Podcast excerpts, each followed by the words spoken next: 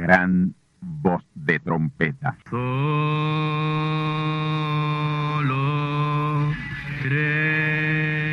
Saludos amigos y hermanos radioyentes. Están ustedes en sintonía con la audición radial Gran Voz de Trompeta, con el mensaje final de Dios al mundo, a la iglesia y a su pueblo escogido. Esta es la voz de Dios, proclamando el mensaje del Evangelio del Reino, o Evangelio eterno, a todos los que moran en la tierra, en el cumplimiento de Apocalipsis capítulo 14 y verso 6. Este es un mensaje de alerta y de apercibimiento ante los eventos proféticos del fin del mundo que ya han comenzado. No es que viene el fin del mundo, es que ya comenzó. Y en esta audición radial ustedes se mantendrán bien informados y apercibidos sobre cómo asegurar la salvación y la vida eterna, que es lo importante ante tales eventos. A continuación, ustedes escucharán no un mensaje doctrinal ni dogmático, sino la pura palabra de Dios, probada con las escrituras, la verdad como la verdad es, pues conoceréis la verdad y la verdad os libertará.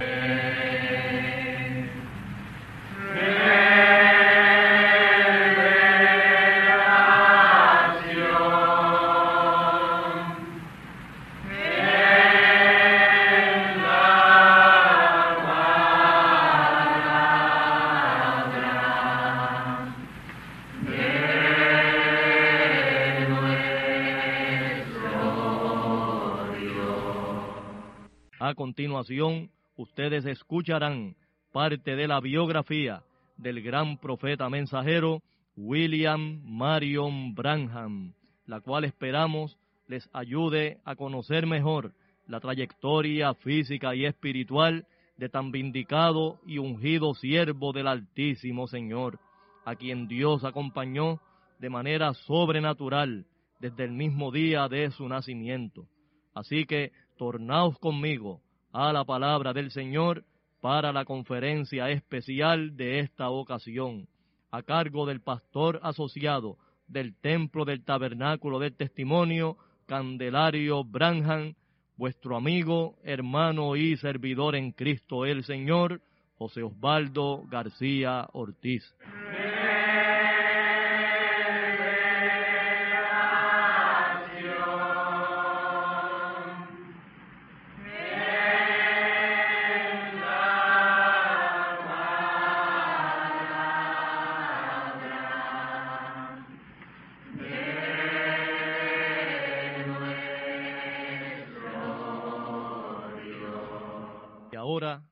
Segunda parte. Escuchemos.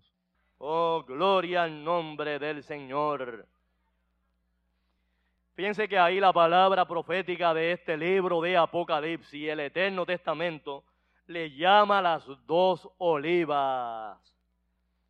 Y esto porque en la profecía de Zacarías, en el capítulo 4, amén, Dios se los presenta al profeta Zacarías como dos olivas. Así es como se los identifica ahí en esa escritura.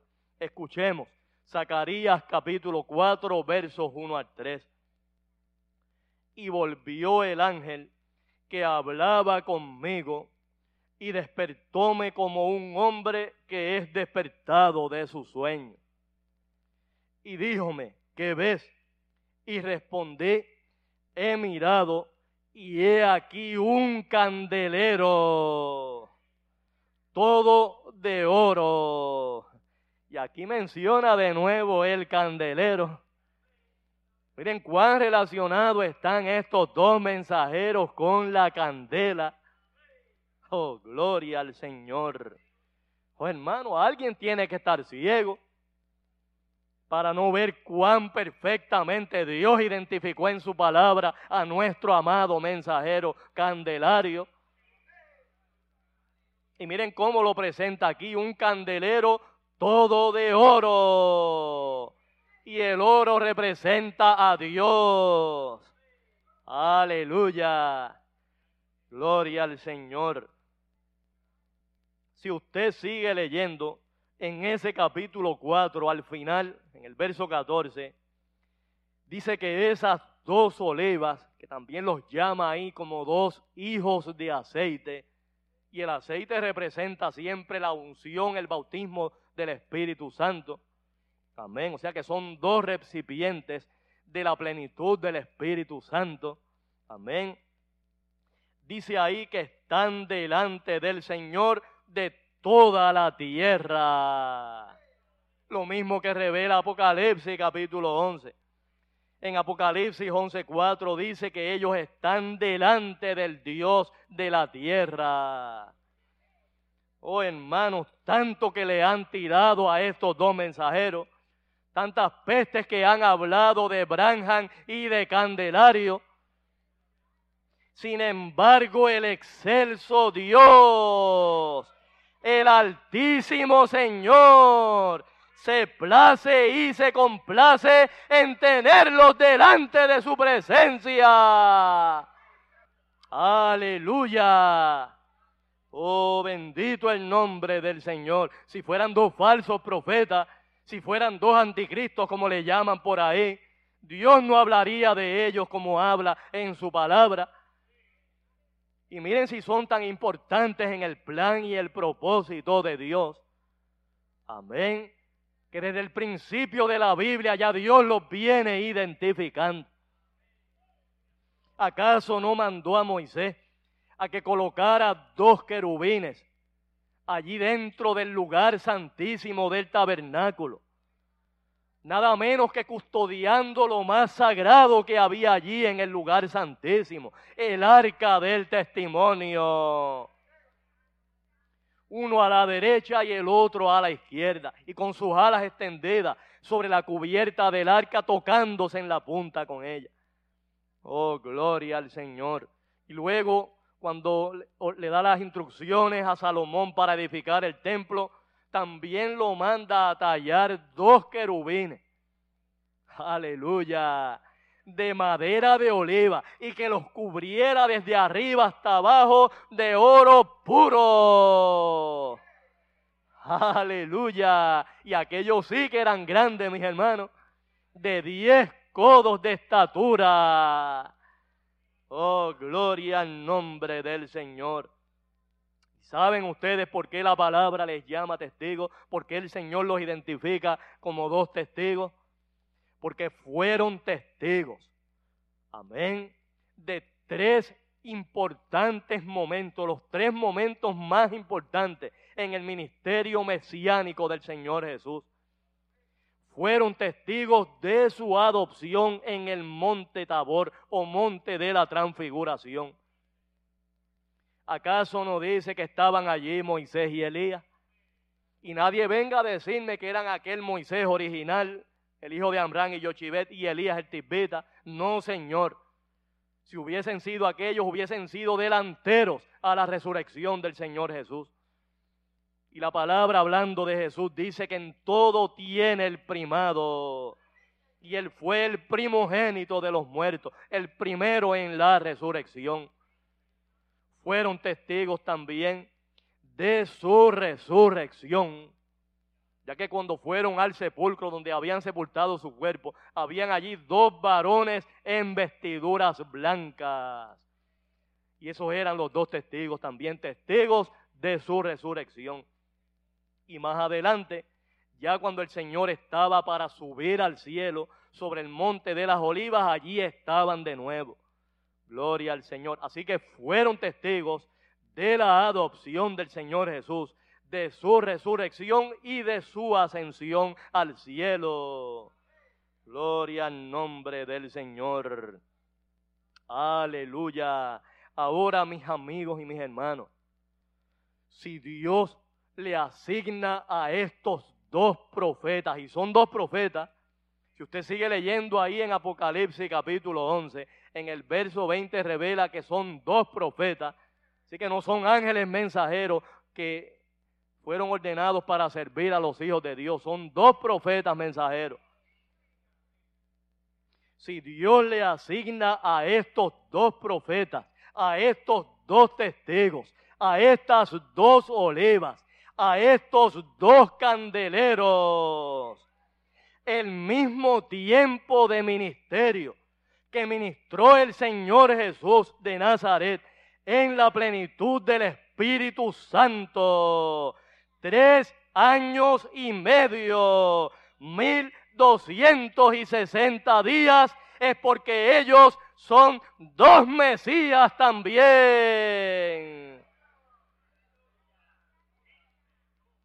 Son dos redentores también, tal como el Señor Jesús. Aleluya. Gloria al Señor. Aleluya. Ahí en Apocalipsis 11:10, hablando de ellos, dice que son dos profetas. Son los que han atormentado a, a los que moran sobre la tierra. Gloria al Señor. Y ahí claramente está revelado que el tiempo de su ministerio, el tiempo en que ellos ministran la palabra o profetizan, es de tres años y medio o mil doscientos y sesenta días. Gloria al Señor. Por lo tanto, ellos también tienen una labor, tienen una encomienda asignada de Dios en el plan de la redención. Y es que mis hermanos y mis amigos, con el Señor Jesús no concluyó la redención. Amén. El Señor Jesús hizo la parte espiritual de la de la redención. Amén. Él fue el que tuvo a bien hacer la redención espiritual, llevar nuestros pecados en su espíritu y en su alma y sufrir la muerte segunda para librarnos de ella. Gloria al nombre del Señor. Pero esa redención, esa parte, esa primera etapa de la redención hecha por el Señor Jesús, tenía que ser reclamada. Gloria a Dios. Y ese que vino a reclamar fue el segundo mensajero de la redención. Gloria a Dios. Y el tercero es el que viene a redimir nuestros cuerpos según lo revela el apóstol Pablo en Romanos 8, 23. Porque es que Pablo habla ahí de que estamos esperando la adopción, que es a saber la redención de nuestros cuerpos, porque el Señor Jesús no la hizo. Olvidemos que Pablo vino después del Señor Jesús. Así que si Él está hablando en futuro de la redención de nuestros cuerpos, es porque todavía no se ha hecho, hermano todavía falta esa importante etapa de la redención, que es la que consuma la redención. Gloria al nombre del Señor. La redención es en tres etapas. Toda la obra maestra de Dios se perfecciona en tres. La primera etapa, como dije, fue la parte espiritual que de hecho era la etapa más difícil, la que no la podía hacer cualquiera. Tenía que ser un hombre especial, como lo fue el Señor Jesús de Nazaret.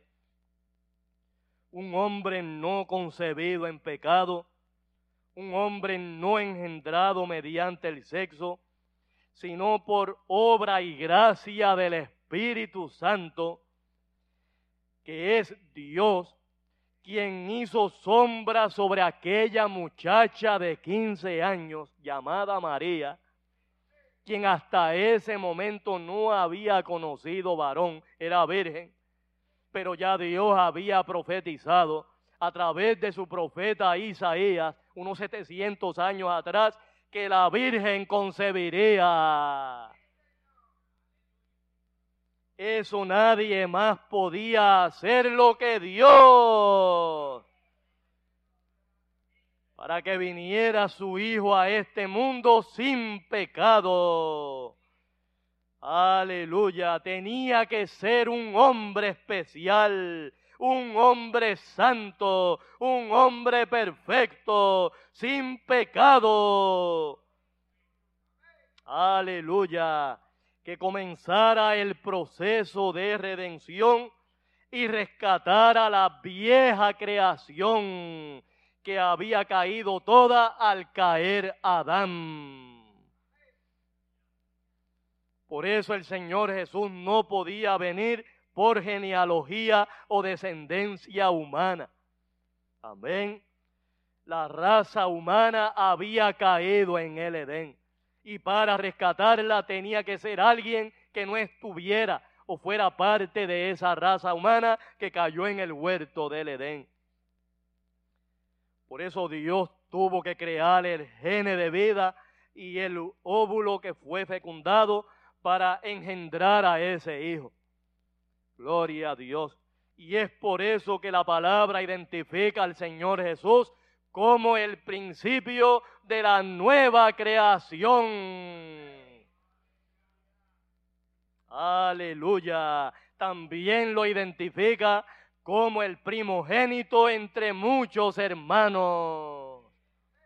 Y así es como yo creo en Jesús, como lo enseña la palabra de Dios. Ahí lo revela el apóstol Pablo en Romanos 8:29, que Él es el primogénito entre muchos hermanos. Aleluya, Jesús es mi hermano primogénito. Gloria al nombre del Señor. Ahora, hermanos y amigos, luego del Señor haber concluido y consumado esa primera etapa de la redención. Amén. La redención no estaba concluida. Tenía que venir un pariente redentor cercano. Uno de esos redimidos, uno de los que había sido redimidos gracias a esa primera etapa de la redención hecha por el Señor. Y ese pariente redentor cercano, a nombre del resto de los hermanos, reclamar la redención. Hasta tanto no fuera reclamada, no era válida. Hermano, si usted se gana un premio y no va y lo reclama, no se lo entrega. Eso no es así, mis hermanos. ¿Verdad que si usted se gana un premio tiene que ir a reclamarlo? No se lo van a llevar a su casa.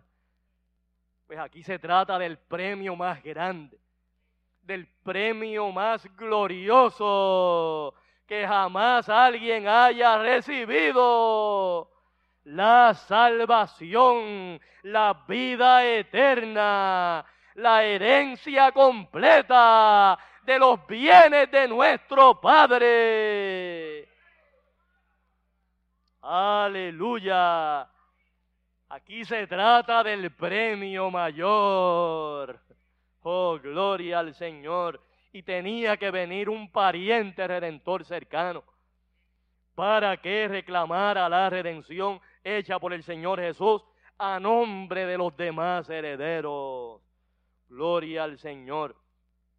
Y si eso no sucedía, oigan bien, si alguien no venía a reclamar la redención, la obra magnánima, la obra excelsa hecha por Jesús, de nada hubiera servido. Por eso es que Juan lloraba mucho. ¿No han leído ustedes en Apocalipsis capítulo 5? en el verso 4, donde dice ahí Juan, a quien Dios le está revelando e, ese libro apocalíptico. No dice ahí, y yo lloraba mucho, porque no había sido hallado ninguno digno de abrir los siete sellos. ¿Y cuál era la importancia aquí de abrir esos siete sellos? Porque ahí estaba envuelto el reclamo de nuestra redención. Con la apertura y revelación de esos siete sellos, ahí el título de propiedad que estaba en las manos de su dueño original era obtenido y pasado a los herederos. Aleluya. Gloria al nombre del Señor y no había sido hallado ninguno digno porque tenía que ser alguien semejante, con una vida intachable como la había tenido el Señor Jesús. Pero ¿qué es lo que sucede ahí en el verso 5? Si usted sigue leyendo en Apocalipsis capítulo 5, que llega uno de los ancianos Aleluya. Y ese fue Pablo. Y le dice a Juan, no llores Juan. He aquí el león de la tribu de Judá, la raíz de David que ha vencido para abrir el libro y desatar sus siete sellos. ¿Saben ustedes quién fue ese león? Ese descendiente de la tribu de Judá, el profeta mensajero William Marion Branham. Oh, gloria a Dios. ¿Quién en la semana del 17 al 24 de marzo del año 1963 abrió los siete sellos y reclamó nuestra redención. Aleluya. Gloria al Señor. Por eso es que Juan lloraba. Imagínense, él fue testigo, él fue uno de los discípulos más allegados al Señor Jesús. El que tantas y tantas veces se recostaba de su pecho y que fue testigo en carne propia del sufrimiento, de las amarguras, del vituperio por el que pasó el Señor. Y que ahora toda esa obra quedara en el aire, si no venía alguien a reclamar esa redención. Pero gracias a Dios, que a través del mismo Jesús, en San Juan capítulo 14, Dios había prometido ir a preparar un lugar para nosotros. Y ese lugar que Él fue a preparar fue este mensajero, que como ya les he contado en esta serie de mensajes, desde el mismo día de su nacimiento lo estaba acompañando. ¿Y cuántas veces lo libró de la muerte? Y lo guardó de pecar, lo guardó de contaminarse lo guardó de beber, de fumar, de matar. Amén. Y lo preparó. Y una vez estuvo preparado, vino en él por segunda vez. Y ahí fue reclamada nuestra redención. Aleluya. Gloria al nombre del Señor. Así que mis amigos y mis hermanos, vean ustedes cuán importantes cuán crucial, cuán trascendental es esta enseñanza de las 70 semanas de Daniel. Y ese es el tema que venimos ya desarrollando por más de 200 conferencias. La de hoy es la número 201, dedicada a esta vital enseñanza en la palabra. De esas 70 semanas determinadas a Israel. Un tema tan importante y que casi nadie toca en las iglesias. Yo nunca he escuchado a ningún pastor, ni a ningún ministro, ni evangelista, que tanto alarde hacen de los títulos que tienen y de lo mucho que alegadamente saben. Nunca los he escuchado dedicando una enseñanza en la palabra a este tema tan importante de las 70 semanas determinadas a Israel. Oh, bendito el nombre del Señor.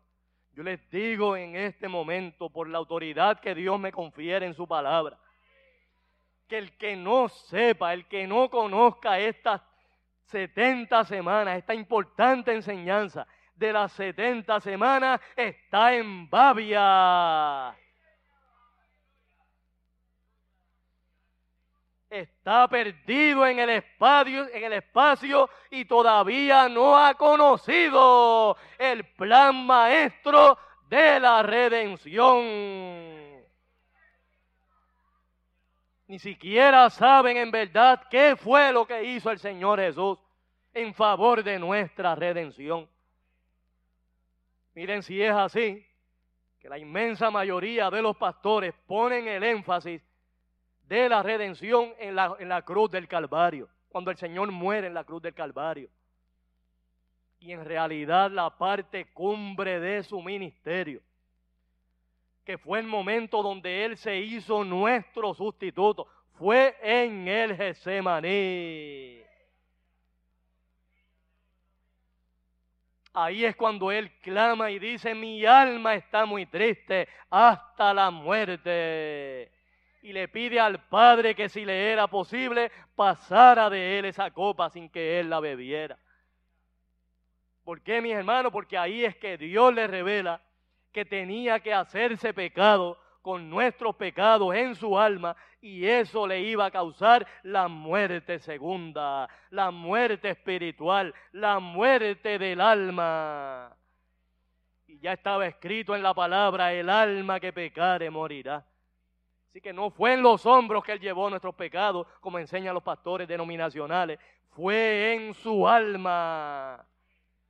Oh, bendito el nombre del Señor. Pero ni siquiera eso han aprendido todavía estos pastores. Lo menos que deben hacer es estar predicando el Evangelio.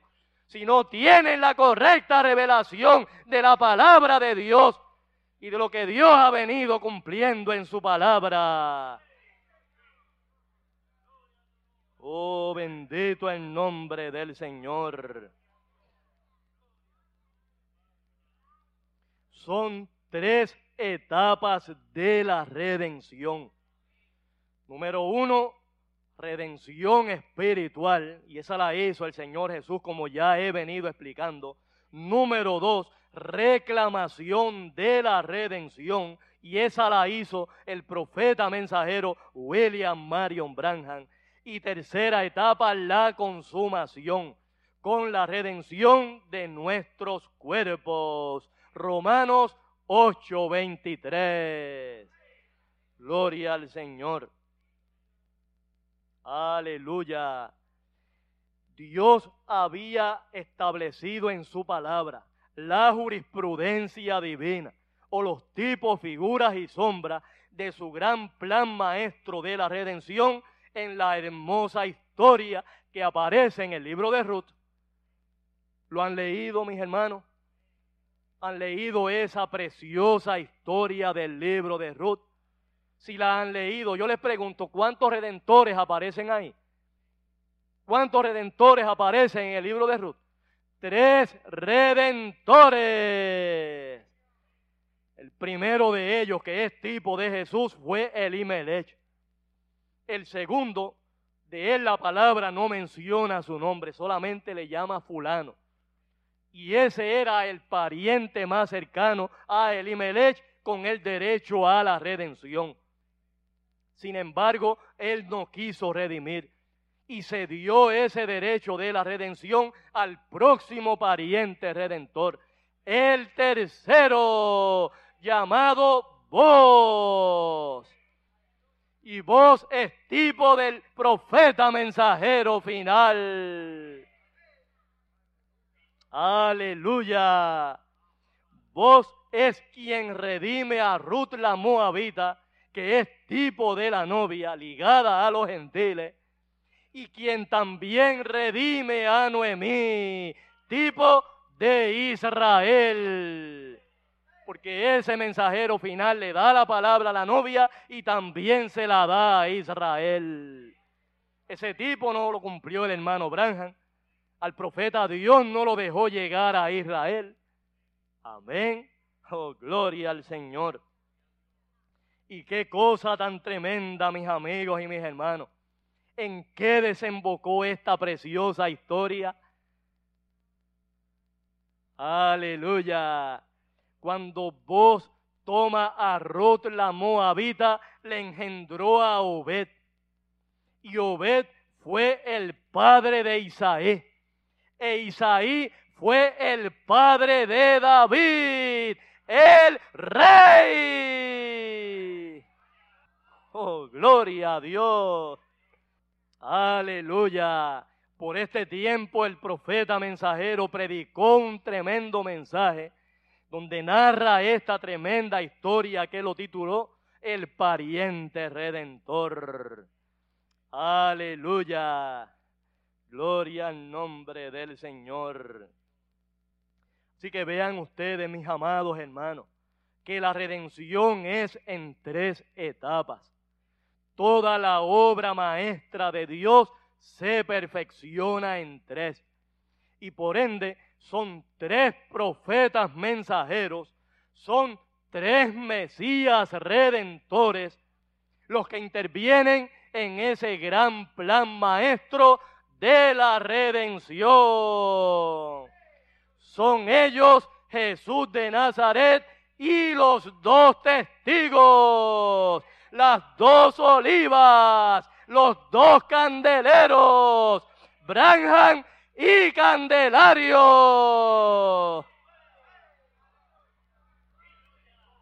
Aleluya. Gloria al Señor. Mis amigos y mis hermanos, por este tiempo es que el profeta, mensajero William Marion Branham, tuvo en su ministerio el otro milagro de creación. Aleluya. La creación de un oso pardo de cola plateada por palabra hablada. Ya anteriormente habían acontecido, amén, la creación de unas ardillas por la palabra. Fueron creadas a la existencia por la palabra. Ardillas que no estaban, que no existían en el momento en que el profeta las habló a existencia. Tres de ellas fueron habladas a existencia en Indiana y cuatro en Kentucky. Fueron dos eventos de creación de ardillas. Siete en total y siete es número de plenitud. Gloria al Señor. Pues resulta, mis amados hermanos, que a mediados del año 1961, el profeta había tenido una visión que mostraba que durante un viaje de cacería, amén, el profeta iba a encontrar un cierto animal que tendría unos enormes cuernos, los cuales medirían exactamente 42 pulgadas de largo. Y en la visión, Dios le mostraba al profeta que luego de cazar ese animal, ya de regreso, encontraría un oso pardo de cola plateada que sería traído a existencia por palabra hablada, palabra de creación. Gloria a Dios. Pues mis amados hermanos y amigos, el profeta se encontraba de cacería, amén, con un hermano de la congregación y le contó de esa visión. Y le dijo, hermano, hasta donde yo sé, yo nunca he visto ese oso de esa manera en esta región. Pero en alguna parte tiene que estar. El hermano le decía al profeta, amén, hermano Branham, ni siquiera estamos en el área donde se ven los osos, donde normalmente habitan los osos.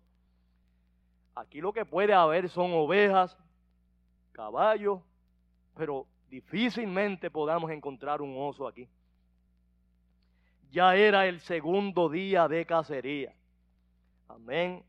Y ahí en ese segundo día fue que encontraron ese animal de los cuernos enormes.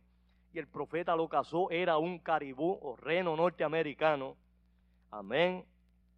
Y cuando le midieron los cuernos, tenía exactamente 42 pulgadas de largo tal como Dios se lo había mostrado en la visión. Gloria al Señor.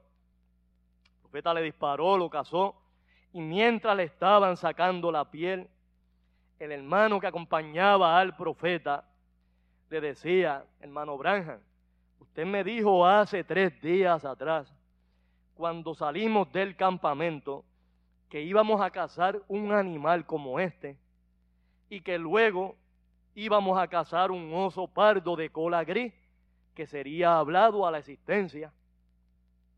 Y el profeta le dijo, eso es Así dice el Señor. Aleluya. Hermano, luego de tantas experiencias, luego de tantas visiones, luego de tantos discernimientos que se cumplían al pie de la letra, ¿cómo el profeta iba a dudar en la palabra del Señor? ¿Cómo iba a dudar en algo que Dios le hubiese revelado, por más imposible que pareciera? Gloria al Señor. Y ahí el hermano le dijo, hermano Branham, no es que yo esté dudando, ya que una vez usted le dijo a mi hermano, quien padecía de epilepsia, que sería sanado y usted nunca lo había visto en su vida y fue sanado. Pero hermano Branham, usted me quiere decir que aquí va a aparecer un oso pardo. Mire a través de toda esa montaña. Se puede ver hasta por una milla o más a la distancia. Más allá de esos árboles de madera. Y había unos caballos por allí. Y ahí no hay nada ahí no hay pasto, ahí no hay, no hay rocas, ahí no hay nada. Más arriba de esa línea de árboles lo único que puede haber son como dos pulgadas de helecho. Es lo más que uno puede ver desde aquí. ¿Cómo puede estar ese oso aquí, hermano? Y con esto lo que el hermano le decía al profeta es que un oso es bastante grande, ¿verdad? Un oso se ve desde lejos, hermano. Amén. Pero el profeta se mantenía positivo, confiado en la palabra de Dios, dada a él mediante visión. Gloria al nombre del Señor. Aleluya. ¿Saben qué, mis amados hermanos? Ahí el profeta aprovechó para contarle a este hermano lo que había sucedido con Abraham cuando él fue con su hijo Isaac al monte Moria a sacrificarlo. ¿Qué pasó por el camino, mis amigos y mis hermanos? Cuando su hijito le pregunta a papá, llevamos leña, llevamos con qué prender la candela, pero ¿y dónde está el cordero? ¿Dónde está el cordero para el holocausto? ¿Y qué le dijo Abraham, hermanos? ¿Cómo le respondió su papá? Dios se proveerá de cordero, hijo mío. ¿Saben qué, mis hermanos? Esa palabra que habló Abraham fue la que trajo aquel cordero a la existencia. Hermano, cuando ellos llegaron allí al monte Moria, allí no había ningún cordero. No hizo Abraham un altar, amén, de piedras para colocar encima el holocausto. Para él juntar todas esas piedras tuvo que recoger todo aquello allí, buscando las piedras, hermano. De haber estado aquel cordero allí, lo hubiera visto enseguida. Y más que estaba trabado, y cuando un animal está trabado, ustedes saben que hace ruido para pedir el socorro, para que lo ayuden a zafarse. Así que aquel cordero no estaba allí, mis hermanos. Aquel carnero vino por creación. La palabra de fe, la palabra tan positiva de Abraham lo trajo a la existencia. Dios se proveyó de cordero. Aleluya. Gloria al Señor. Entonces, mis hermanos, el profeta siguió caminando con este hermano y el hermano le dijo, hermano Branham, ya es tiempo de que ese oso aparezca. Estaba desesperado el hermano. Y el profeta le decía, se mantenía eh, calmado, ¿verdad? Pacientemente esperando. No se preocupe que Él va a estar aquí. Y manada pequeña y amigos y hermanos a través de la onda radial.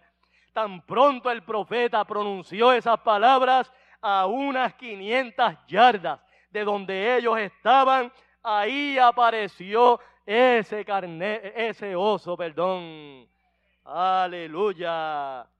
Gloria al nombre del Señor. Aleluya. Gloria a Dios. Ahí estaba ese oso. El profeta le disparó y era exactamente tal como Dios se lo había mostrado en la visión. color pardo y de cola plateada. Mis amados hermanos, las visiones no fallan. Aleluya. Una visión que Dios da es palabra y es tan Biblia como la Biblia. ¿Acaso no era este un acto de creación?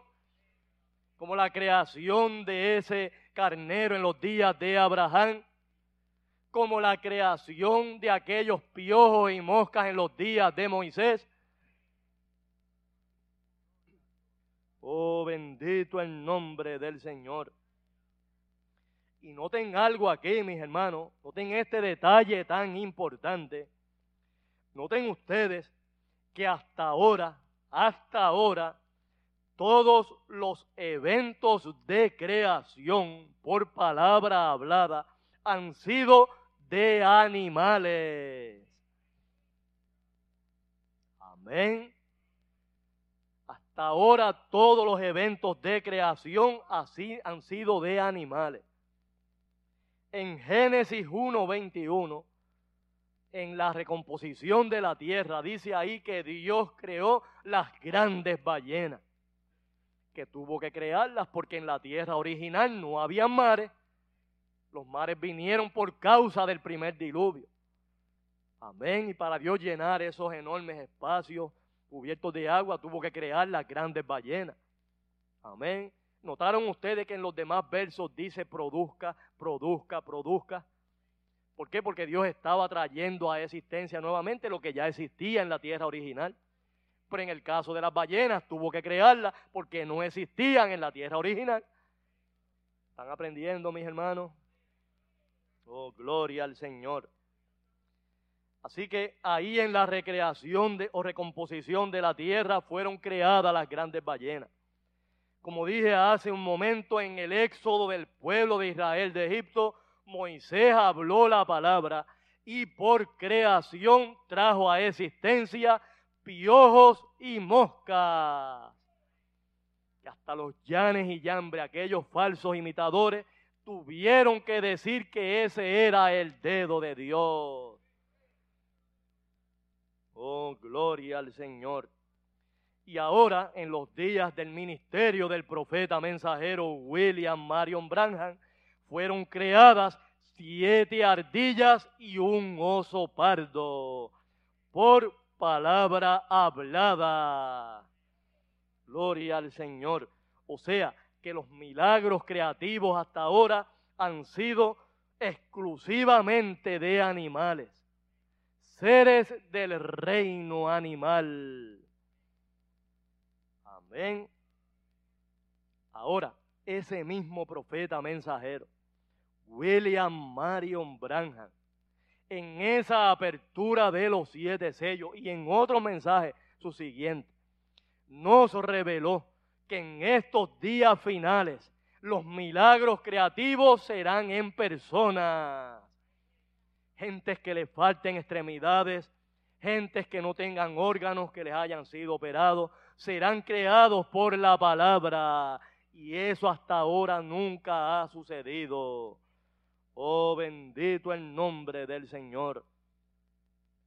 Será el poder creativo, amén, en su máxima manifestación como nunca antes ha sucedido en toda la historia del hombre sobre esta tierra. Y eso será noticia de primera plana en los periódicos y medios de comunicación y noticieros en el mundo entero. Amén. Eso es lo que viene, mis amigos y mis hermanos. Esa es la gran obra rápida que rodeará y sacudirá toda la tierra. Y eso servirá de vindicación a la predicación de este mensaje de los truenos. El mensaje que comenzó en su primera etapa a predicarlo el profeta mensajero William Marion Branham, poniendo el fundamento y que continuó nuestro amado profeta mensajero José Oscar Candelario Ayala. Gloria al nombre del Señor. Aleluya. Sí, mis amigos, sí, mis hermanos, este mensaje que tanto ha sido vejado, que ha sido tan criticado y tan vituperado, amén, será vindicado de una manera gloriosa. Y la gente tendrá que decir, tal como dijeron aquel día en el Calvario, cuando la tierra protestó ante la crucifixión del Señor Jesús. Verdaderamente ese era el Hijo de Dios. Así es como Dios va a cerrar su gran plan maestro de la redención. Con el poder sobrenatural como nunca antes ha sucedido. Por eso es que en la profecía de Habacuc, en el capítulo 1 y verso 5, dice ahí la palabra profética, mirad en las gentes y ved y maravillaos pasmosamente, porque obra será hecha en vuestros días que aun cuando se os contare, no la creeréis. Aleluya. Noten ese detalle. Mirad en las gentes. Ahí no dice mirad a las gentes, sino mirad en las gentes. Y ahí está señalando sus cuerpos físicos, porque serán milagros creativos en los cuerpos de las personas. Personas que le falten manos, brazos, piernas, órganos serán creados a existencia por la palabra. Y eso sí que nadie podrá imitarlo, mis hermanos. Ahora no será platificación u orificación de muelas y dientes, como hacían los evangelistas aquí, no, ahora serán creados por la palabra si fuere necesario. Oh, gloria al Señor. Dice ahí que será hecha esa obra que cuando se contaren no la van a creer, hermano. Será tan increíble que la gente tendrá que verlo para creerlo. Y yo creo que aún viéndolo se van a pellizcar para ver si no es un sueño lo que están teniendo y es pura realidad. Amén. Oh, mis amados hermanos, el Evangelio ha sido tergiversado. Amén el Evangelio se ha convertido en un modus vivendi de los evangelistas y pastores que inescrupulosamente se han enriquecido a costa de él. Pero Dios va a vindicar su verdadera palabra, su verdadero mensaje de salvación y de vida eterna, probando y vindicando que esto no es más de lo mismo, que esto no es negocio, sino que es palabra de verdad, palabra de templanza y de salvación. Aleluya. Gloria al Señor. La palabra será vindicada y el mundo entero sabrá y conocerá que Candelario y Branham tenían la verdad, tenían el mensaje verdadero de salvación. Bendecidos del Señor, hasta aquí hemos llegado. Gloria a Dios. En la próxima conferencia estaremos viendo los detalles del ungimiento pleno, del bautismo pleno del Espíritu Santo en William Marion Branham, cumpliendo su segunda venida. No se lo pierdan. Amén.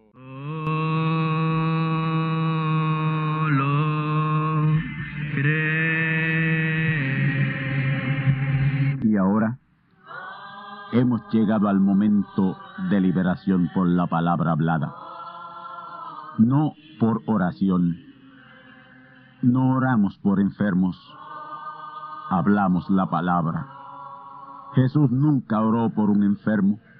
Él dijo la palabra, Él habló la palabra, y la palabra fue enviada, y curó los enfermos, resucitó los muertos, limpió los leprosos, abrió ojos a ciegos, oídos a sordos, desató lenguas a mudos.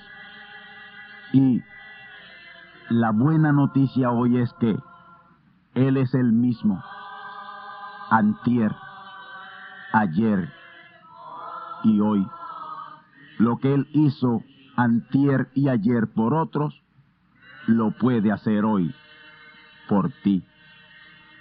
Tened la fe de Dios. Al que cree, todo es posible.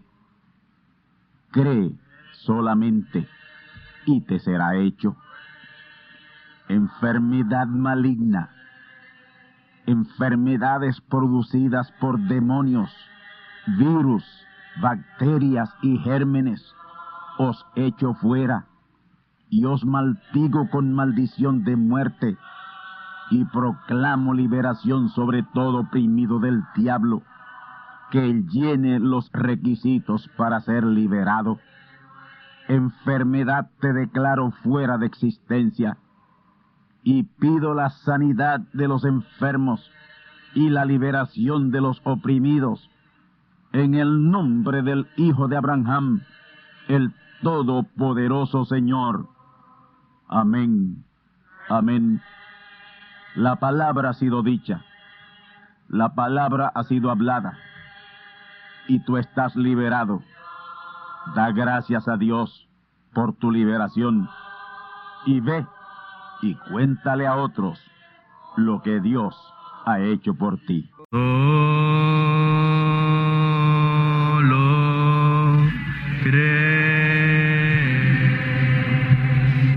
Amigos y hermanos radioyentes, han escuchado ustedes la audición radial Gran Voz de Trompeta y nuestra dirección postal es Gran Voz de Trompeta, apartado 1630, Canóbanas, Puerto Rico, 00729.